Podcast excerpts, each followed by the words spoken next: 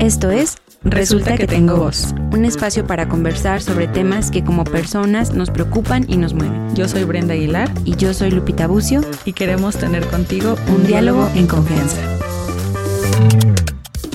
Hola, ¿qué tal? ¿Cómo estás el día de hoy? Gracias por escucharnos un lunes más en Resulta que tengo voz. Oigan, hoy vamos a hablar de los míos, de los meros míos. Eh, así que las y los que sean Team Brenda. no, somos Team, resulta que tengo. Sí, somos Team junta. Y sobre todo en este, creo. Sí. Yo, yo, yo estoy tratando de recordar de los otros episodios porque no quiero repetir. Bueno, no, sí vamos a. Este es como un, un, un resumen de los que ya, de lo que ya hemos platicado en, en otros episodios sobre sexo y género, sobre estos, estos otros temas, porque al final es como nombrar otra vez, porque es importante tener bien claras las definiciones, porque mm. yo me sigo equivocando. No, yo creo que se vale repetir. Se vale, repetir, porque además son temas que se relacionan unos con otros. Entonces está bien difícil como enfocarnos en uno sin hablar de nada más. Porque si no, ¿cómo lo diferenciamos? Ajá. Más bien si nos enfocamos en este, que en, en esta ocasión es el turno de estereotipos de género. Entonces, obviamente está relacionado a género, a perspectiva de género, a todo esto, de lo que hablamos y de lo que al, menos a mí realmente me apasiona. No, a ti también. Tú, no, tú hiciste la maestría. Sí, a mí también realmente me apasiona. Y me gusta, me gusta porque aparte, o sea, yo sigo, yo considero que sigo aprendiendo, que me sigo cachando diciendo aparato genital femenino, lo cual no está bien, aparato genital de la mujer y punto. Eh, porque, hay, porque es tan difícil que toda nuestra formación en muchas situaciones ha estado esta eh. Entonces, sí está, es algo que me gusta, es algo en lo que sigo aprendiendo, es algo en lo que me sigo identificando. Por ejemplo, ahora con, con hablar de estereotipo de género, pues no, nos seguimos y eh, sigo identificando momentos en los que utilizo estereotipos de género para imponer a, a alguien más, ¿no? Como que cosas que esperaría ver en alguien porque es mujer o porque es hombre.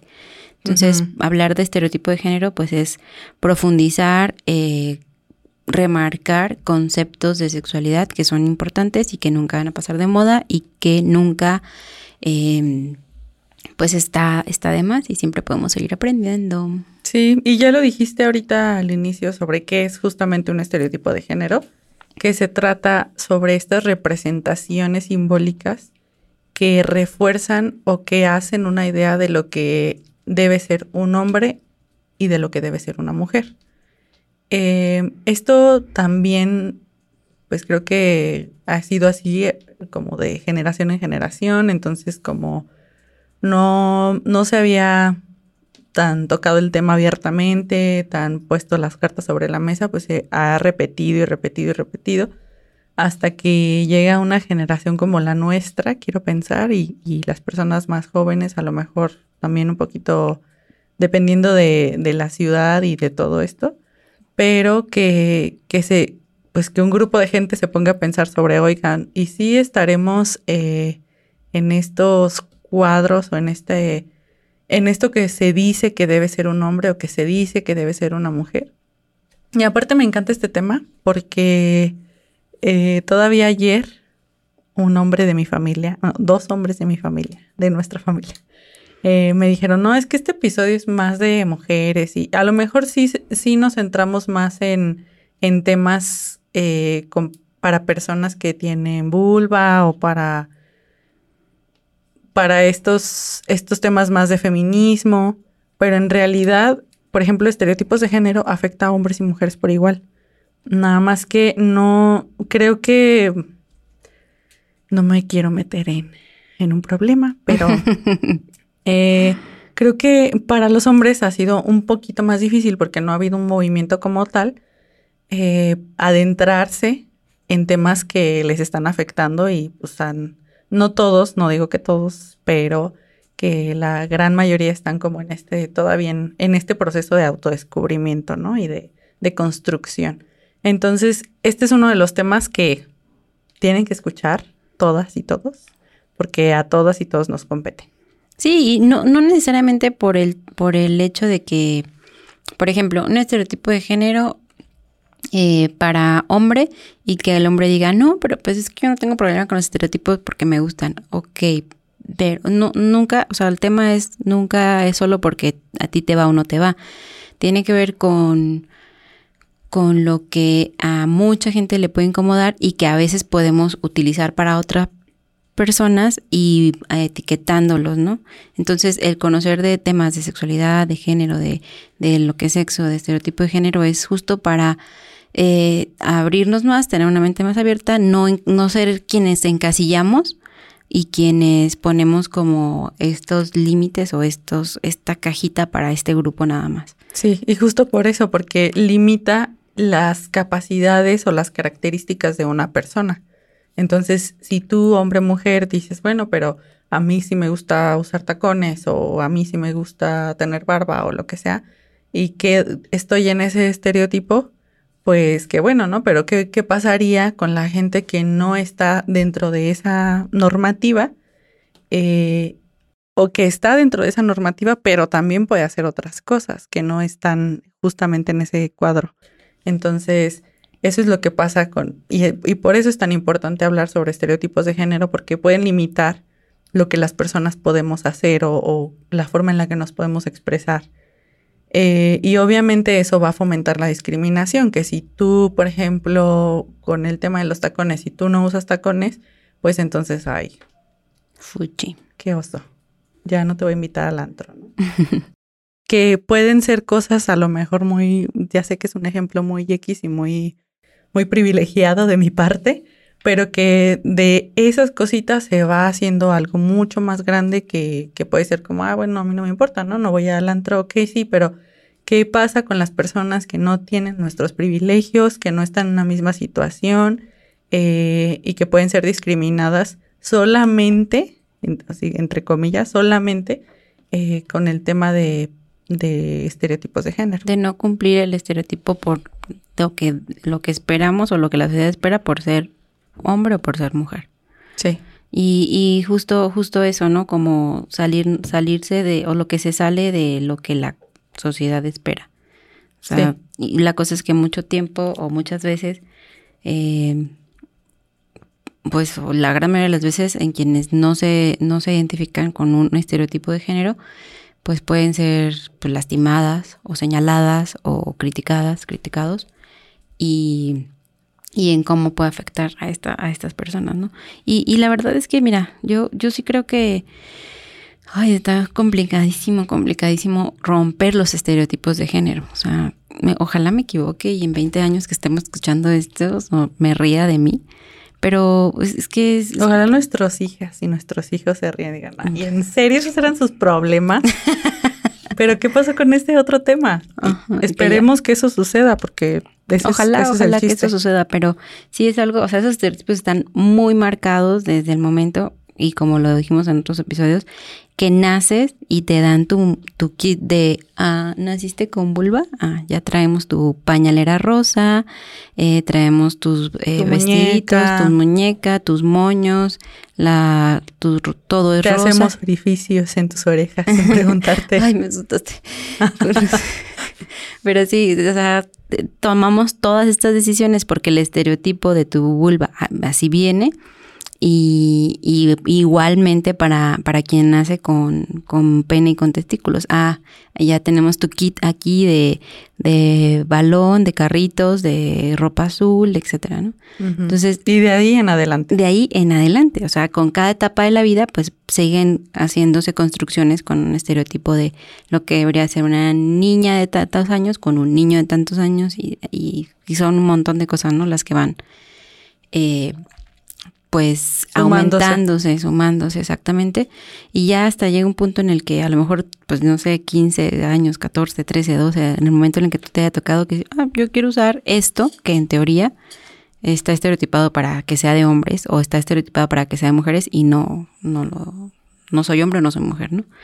Entonces, pero como si, si te identificas con lo que tu estereotipo dice, ok, pero qué cosas o lo que dices o haces o, criticas o juzgas puede afectar en todo eh, con alguien más que no se identifique, en sus sentimientos, sus emociones, su comportamiento, sus pensamientos, el que, el que exprese o no, eh, si se identifica con esos mismos gustos. Exactamente.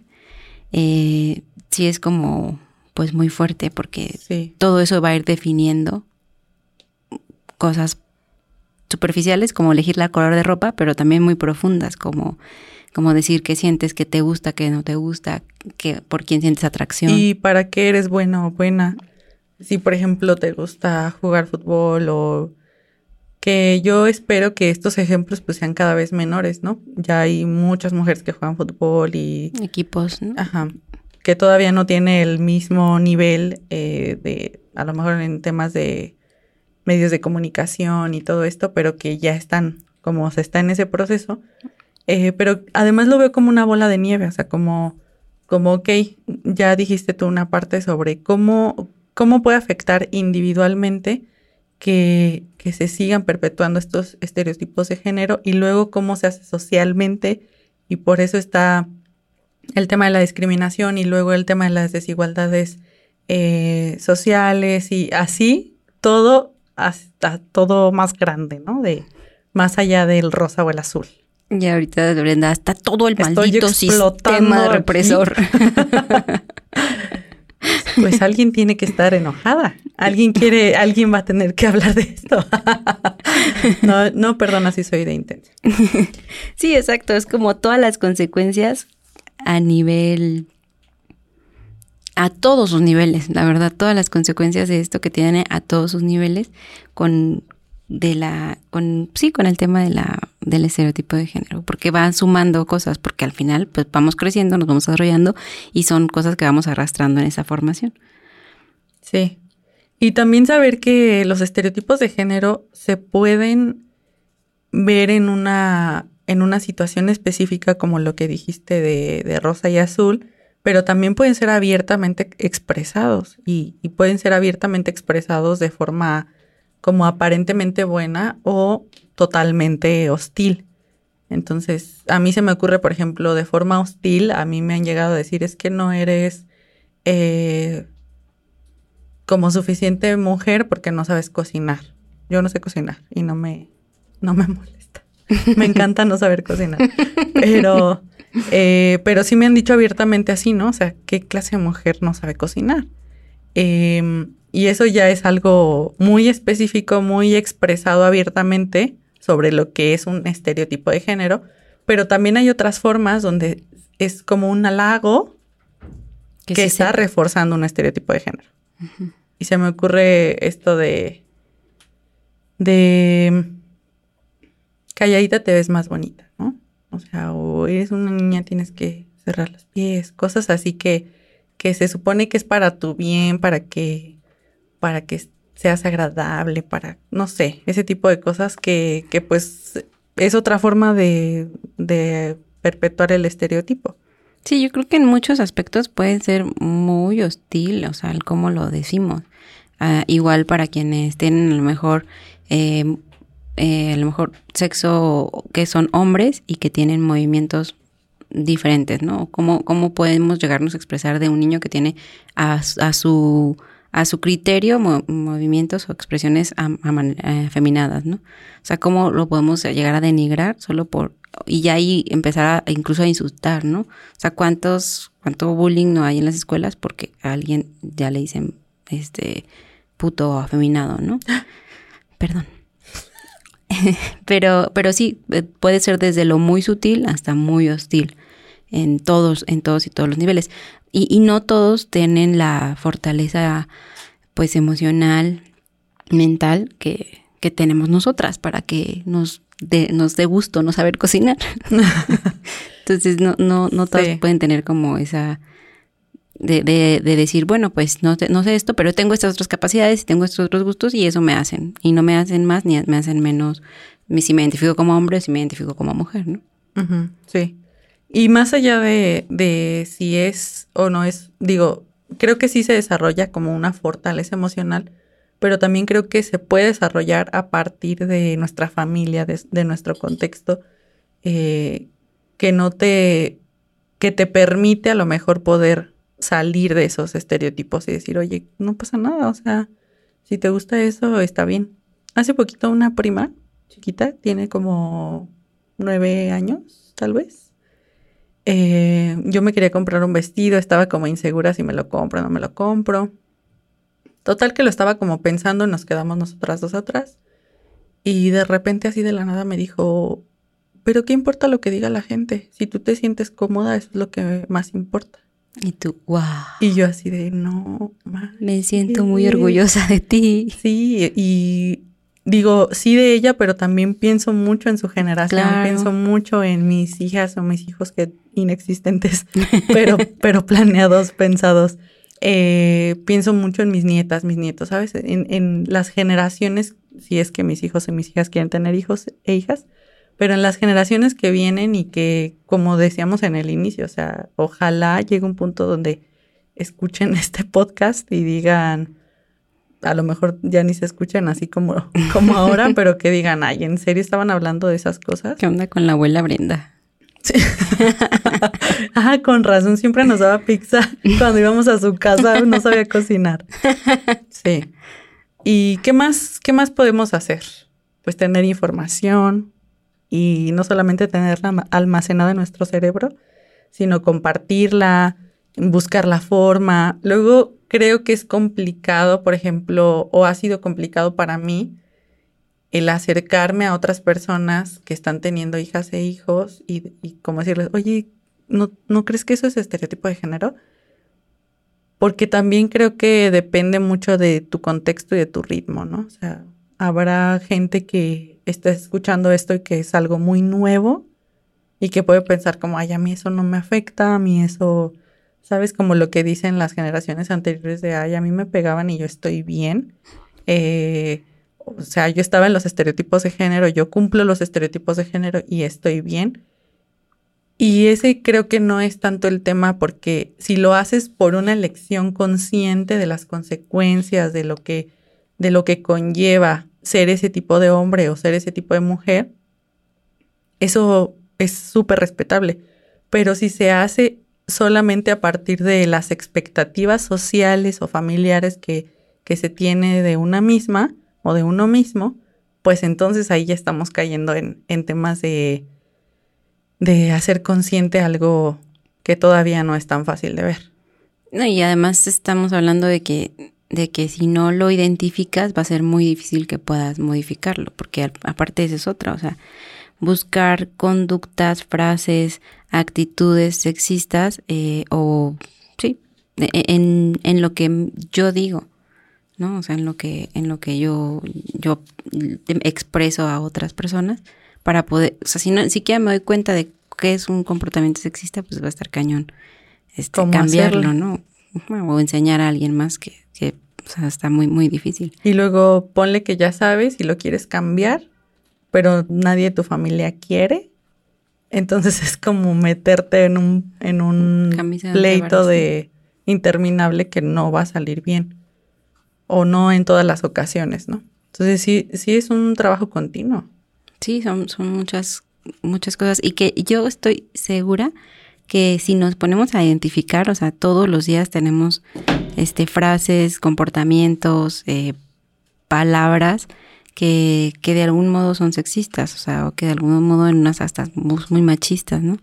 Que podemos identificar y hasta que lo identificamos, este, pues cambiarlo.